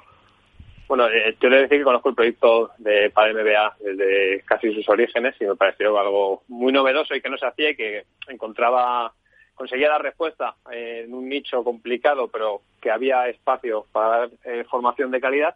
Y he visto sobre todo cómo ha ido, cómo ha ido evolucionando. Eh, y me gustaría conocer cómo sentir de forma interna cuáles han sido las, las claves, no para tanto para la aceptación, porque al final había una demanda de calidad y por eso llegasteis para cubrir ese hueco, sino cómo, cómo se da ese salto para que sea de una forma regular, para que no sea una moda pasajera, que es algo que pasa mucho con el consumo de, de formación online o de productos online. Eh, bueno, yo creo que la clave ha sido, eh, bueno, también nosotros hemos tenido un proceso de aprendizaje. Nosotros eh, no teníamos la llave mágica, la llave mágica de lo que de lo que iba a funcionar, sino que hemos tenido que ir labrándonos poco a poco un camino y haciendo mínimos productos viables. Y creo que la clave ha sido en, entrar en un nicho de mercado que, si bien no tenía este producto, hemos ido innovando poco a poco. Eh, hemos ido innovando con ciertos cursos. Ahora, como te digo, salimos con presenciales mejorados o con clinics mejorados de los que había en el mercado. Seguramente salgamos con un formato de, eh, de torneos en el que también hay una versión mejorada de lo que ya hay. Vamos a salir con webinars de pago muy exclusivos con entrenadores. Eh, estamos con un tema de podcast. Entonces creo que la clave está en un poco en estar continuamente reciclándonos en cada una de las áreas que estamos sacando. En cuanto al formato online, seguimos, en lugar de centrarnos solo en jugadores o entrenadores, ya te digo, seguimos sacando. El fichar a Oscar Maruenda, que trabaja la lateralidad, eh, de los del ojo dominante es algo que no hay en el mercado. Lo trabaja solo él o solo conocemos a él. Es bueno el contenido que tiene y lo vamos a llevar a cabo en formato online. Entonces, digamos que siempre estamos retroalimentándonos, eh, tratando de buscar bueno, nuevas vías y, alternativas a eso. Entonces, yo siempre digo, aparte de esta parte de esto disruptivo, y no me cansaré de repetirlo, creo que el gran éxito, la clave de todo esto está en lo que los recursos que tenemos, eh, los socios y, quienes conformamos para el MBA, que cada vez somos más personas, aportan muchísimo valor y eso es, creo que es el mayor valor que puede tener esta empresa para mí. Y, Manu, eh, ¿tú qué dices? ¿Te da tiempo a todo?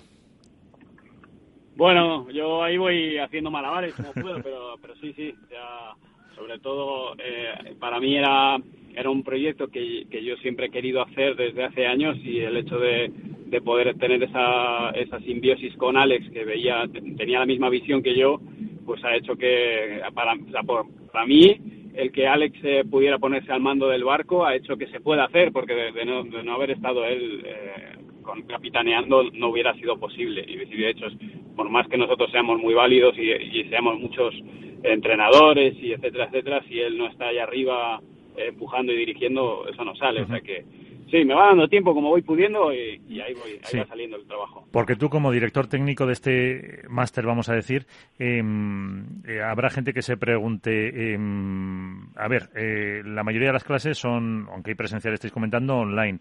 Para alguien que está eh, aprendiendo, ¿son realmente efectivos el verlo a través de, de, online? O sea, tenéis que mm, se aprovechan efectivamente para, para mejorar.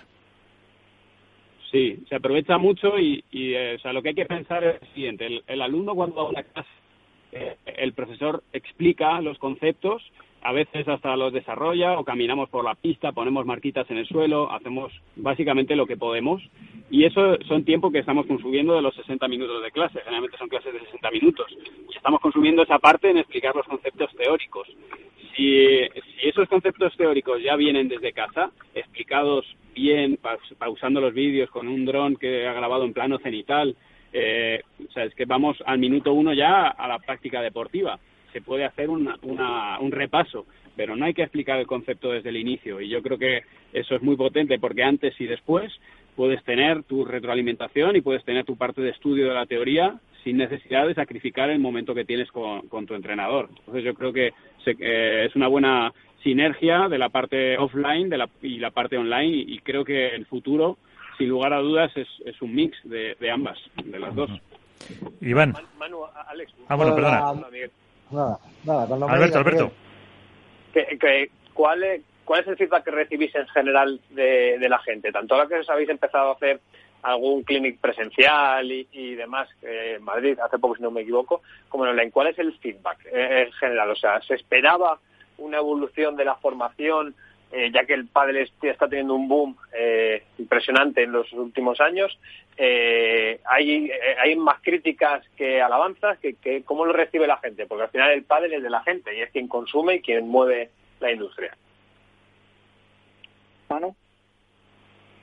A ver, Alex o Manu. Le doy, yo. Mira, yo tengo que reconocerte, a mí me ha sorprendido al 200%. O sea, yo no esperaba una respuesta así. Es verdad que hemos tenido que remar y hemos tenido nuestras complicaciones por el camino y que el pádel es muy grande y ahora está viendo un boom mucho más grande, pero yo no me esperaba esta respuesta. O sea, yo construí esto con la idea y, y, en mi cabeza estaba que el fracaso podía ocurrir, o sea, que podía no ser validado por el mercado. Incluso ahora mismo, yo siempre lo hablo con mano, no hay que ahogarse ni, en éxito ni muchísimo menos y estamos preparados para que no para que llegue un momento en el que no funcione o que pase cualquier cosa. O sea nosotros nos gusta lo que hacemos creemos que está validado y que tiene sentido pero no estamos enamorados de ello porque creo que sería un error pero sí el feedback que nos llega es muy bueno todos los mensajes que nos llegan a través de las redes de mano a través de las redes de, de Padel NBA de la bandeja de entrada que tenemos en Madrid en el correo, que es que tengo que borrar porque superamos los 10.000 correos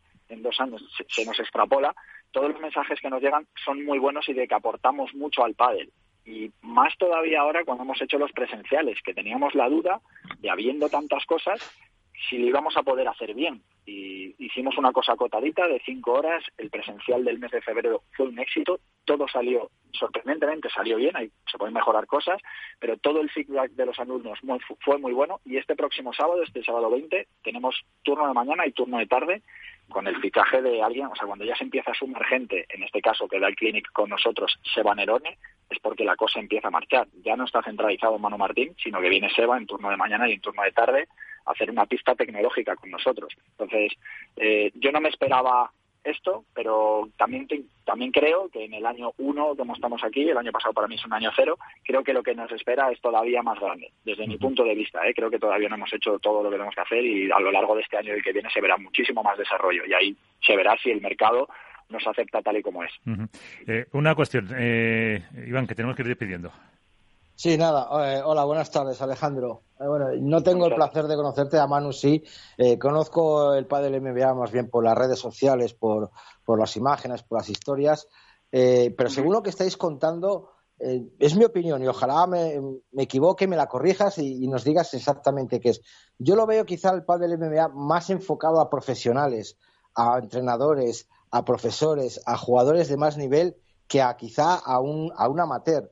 En el sentido que yo soy amateur, yo tengo mi profesor de pádel, pero digo, bueno, me voy a comprar un curso online de pádel MBA y veo lo que es vídeos, veo 60 minutos de teoría y luego llego a mi clase con mi profesor y le digo, mira, yo es que he visto que me dicen que tengo que coger la pala de esta manera y el profesor me dice, no, no, yo es que te enseño de esta. ¿Ahí creéis que puede haber un pequeño problema de, disyuntiva? ¿no? ¿Cómo aprendo pádel? ¿Con mi profesor habitual o, voy a salir jugando como Seba Nerón si, si veo solo vídeos de pádel MBA? Porque al fin y al cabo alguien me tiene que dar a mí, me tiene que tirar esa bola o me tiene que corregir esos defectos, porque al fin y al un profesor te lo corrige, pero por mucho que yo vea un vídeo cuatro veces o cuarenta veces, mm, no sé si voy a ser capaz de dar a la bola como sale en el vídeo. ¿Qué, me, qué me, ofreces? ¿Qué me, qué me, qué me recomiendas? Sí, Manu, contestas tú, le conquistas. Sí, sí, sí. sí. A ver, el pádel es el pádel.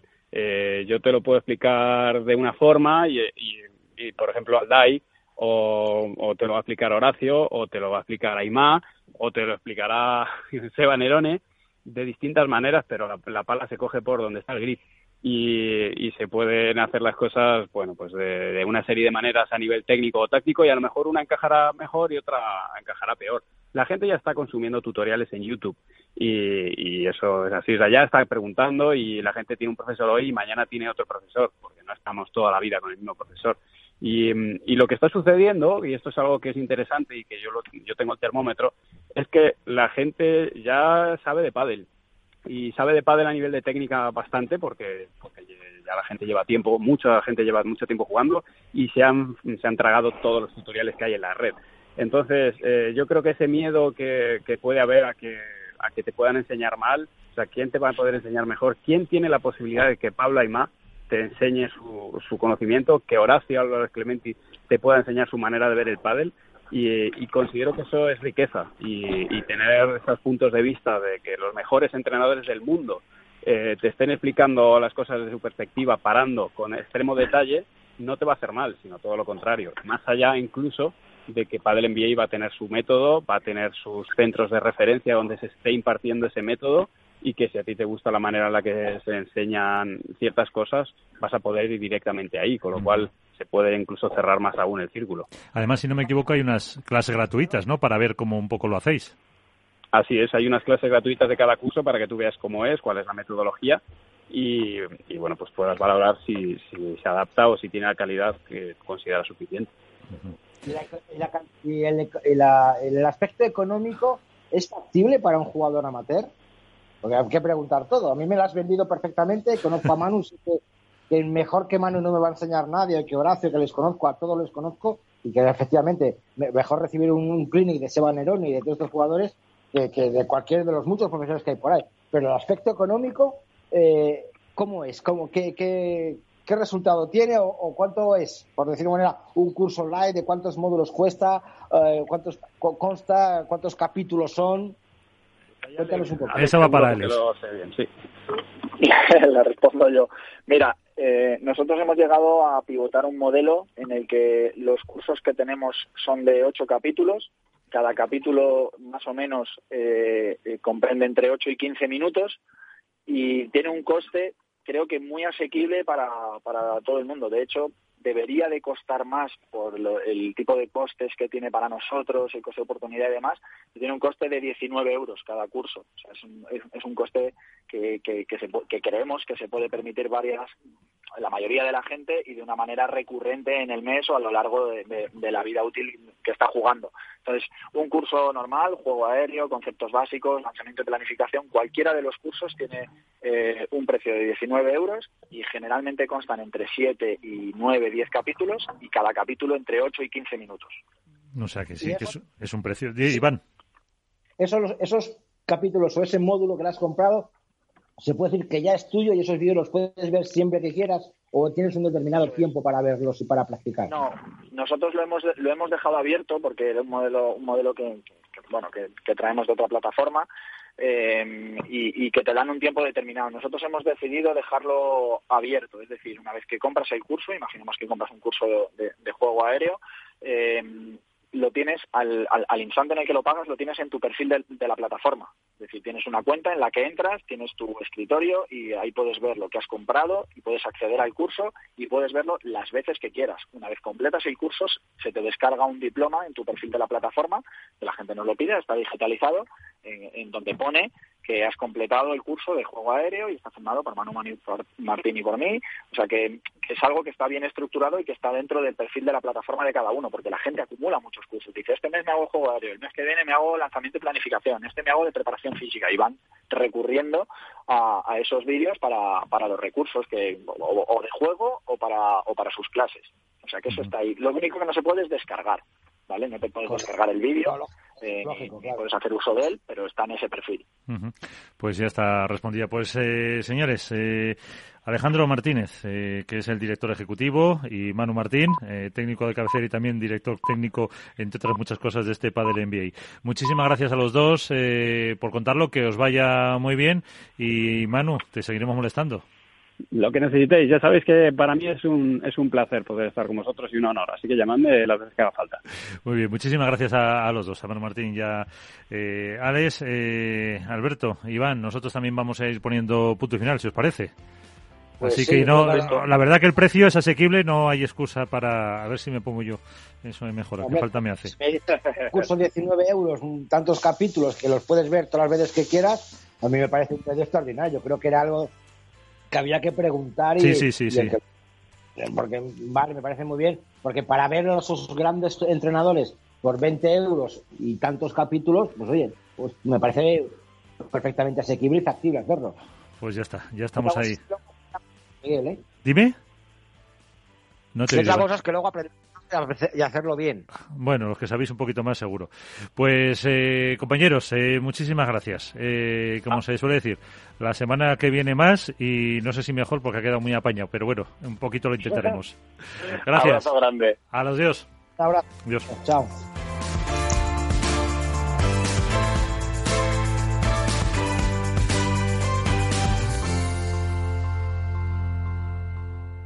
Hook Paddle ha patrocinado esta sección. Hook, Paddle Time is now. ERTES, ERES, teletrabajo, conciliación, reforma laboral, horario flexible, temporalidad. Nuestro país tiene una tasa de paro muy elevada y la tasa de temporalidad es también muy alta. Todo ello tiene un elevadísimo coste económico y social que no nos podemos permitir. Las claves de la vuelta del trabajo en Capital Radio.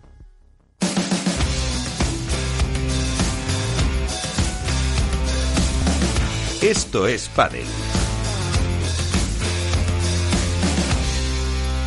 Pues nos vamos, vamos a poner el punto y final eh, con el portazo. Como siempre, nos llega de la mano del mangazo Tolili. En Facebook, foros, en Twitter o por Instagram. Suelo hablar de aquello Hola, soy el mangazo Tolili y no me gusta el pádel. Y estalló la bomba informativa. No, no es el cirio de emociones de censura y elecciones anticipadas de Murcia y Madrid. Y no, tampoco es que el que ha dividido España pase de ser el número dos del World del Tour a jugar para ser el número uno en eso de Fabrice Chiribis en América. No, ni siquiera es la lesión de Hazard. Es la esperada primera volada del año. Con más mal rollo que en un congreso de la Ejecutiva de Ciudadanos, Estel Carnicero anunciaba que la mujer del hijo de la madre de Ramiro Moyano la había volado a apenas tres semanas de que comience el asunto. Las planificaciones bien hechas, a largo plazo y con confianza en el trabajo realizado, están absolutamente sobrevaloradas.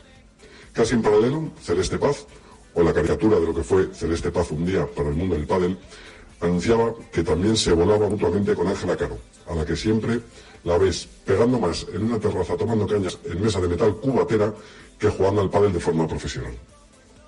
La constancia, la constancia y los proyectos a largo plazo es lo que más se valora, que diría el niño gordo de Teruel en la piscina. Esto nos lleva a un spoiler claro. Ninguna de las cuatro se va a comer un mojón este año. En el pádel, digo. Por otra parte, y en lo que agoniza una pretemporada que se nos hace más larga casi a los aficionados que a los jugadores, Ernesto Moreno incluido, se apuran los últimos mangazos de jugadores a productos que, si se venden, nunca será por ellos. Unos cuantos en gafas de no sé qué, otros en ropa, Uri el último en Kia. Y eso sí, un clásico. Alex Ruiz pegando tremenda brasa en las stories de Instagram. Nada nuevo bajo el sol. Y para acabar, me asalta una duda. Si en Madrid gana Pablo Iglesias, ¿expropiará el 20% de las pistas a los clubes que tengan más de 5 para que jueguen sus amigos los ocupas? Ahí lo. Buenas noches.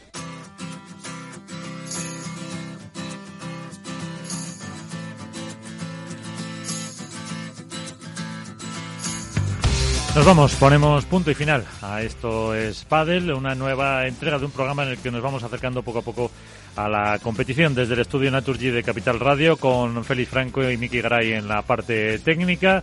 Nosotros nos vamos, volveremos en el próximo programa. Mientras, como dice un compañero mío en las ondas, tengan cuidado ahí fuera, jueguen mucho con seguridad y hasta la próxima. Pasamos lista. Adiós.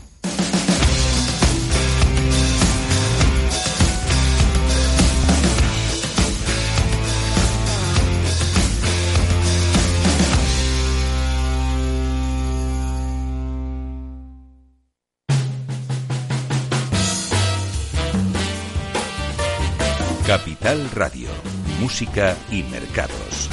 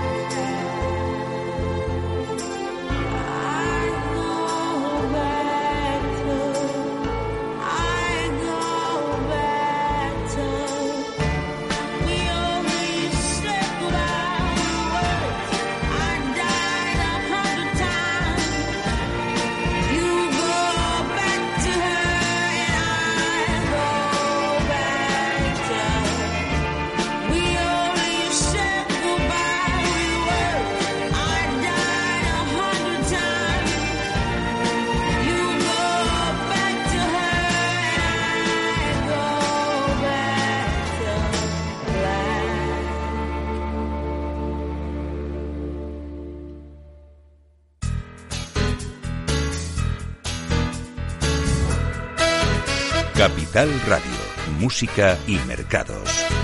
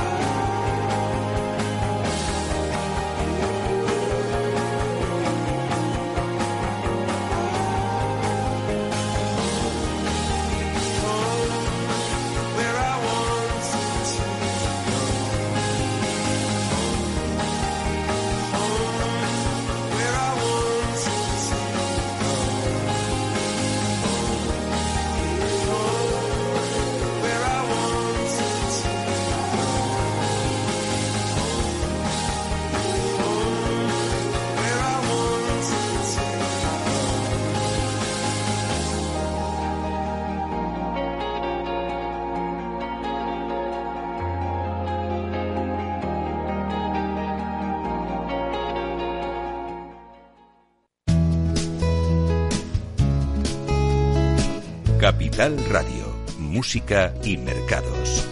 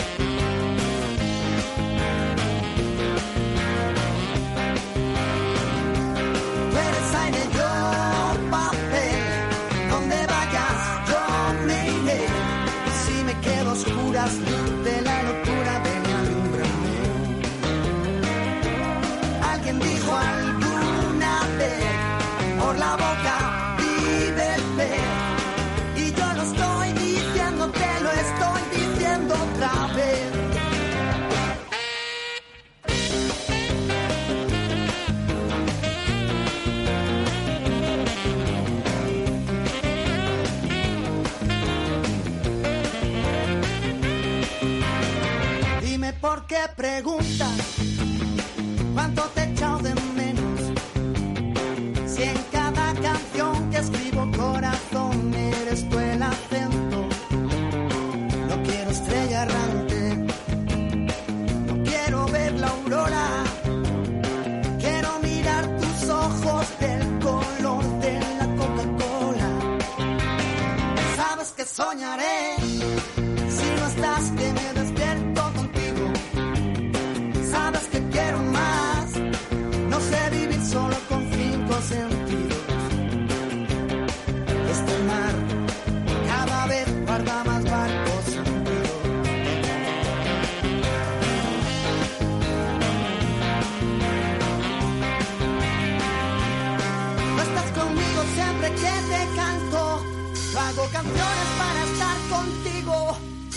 que escribo igual que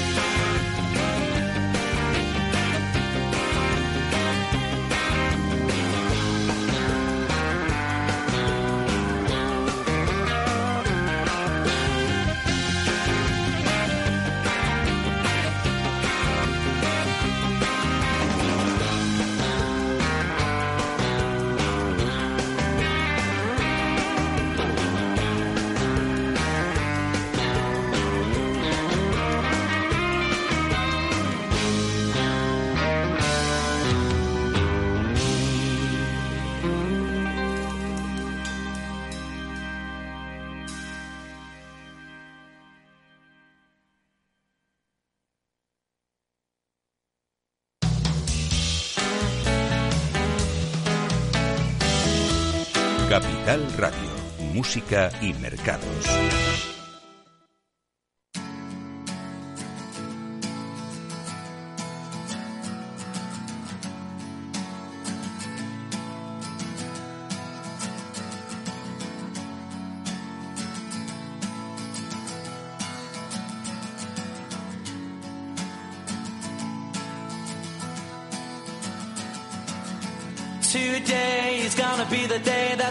throw it back to you.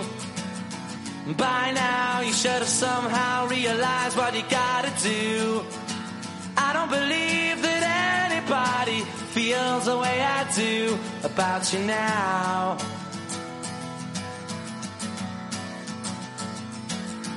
Backbeat, the word is on the street that the fire in your heart is out. I'm sure you've heard it all before, but you never really had it down.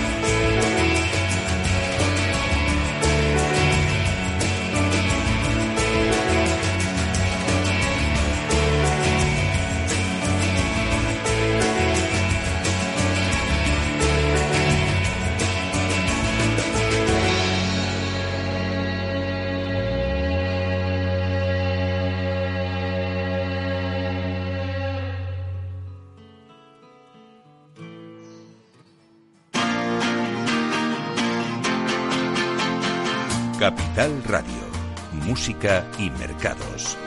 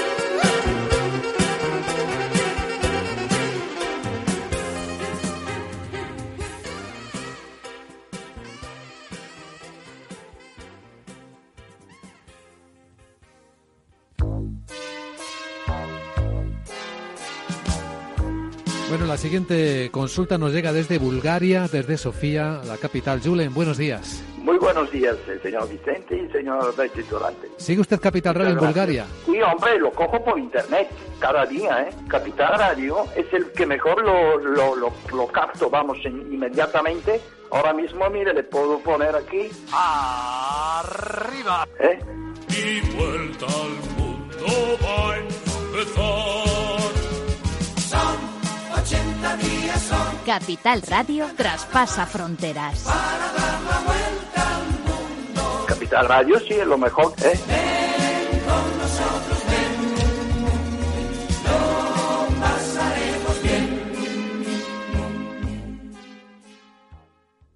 ¿Sabes cuál es el mejor dial para escuchar Capital Radio? Tu móvil. Ya tienes disponibles las versiones de iOS y Android de Capital Radio. Y si quieres escucharlas en tu coche, lo tienes muy fácil. Empareja el Bluetooth de tu coche con tu móvil o tableta, entra en la app de Capital Radio y ya lo tienes. Escucha Capital Radio en digital. Y si te preguntan qué escuchas, no lo dudes. Capital Radio.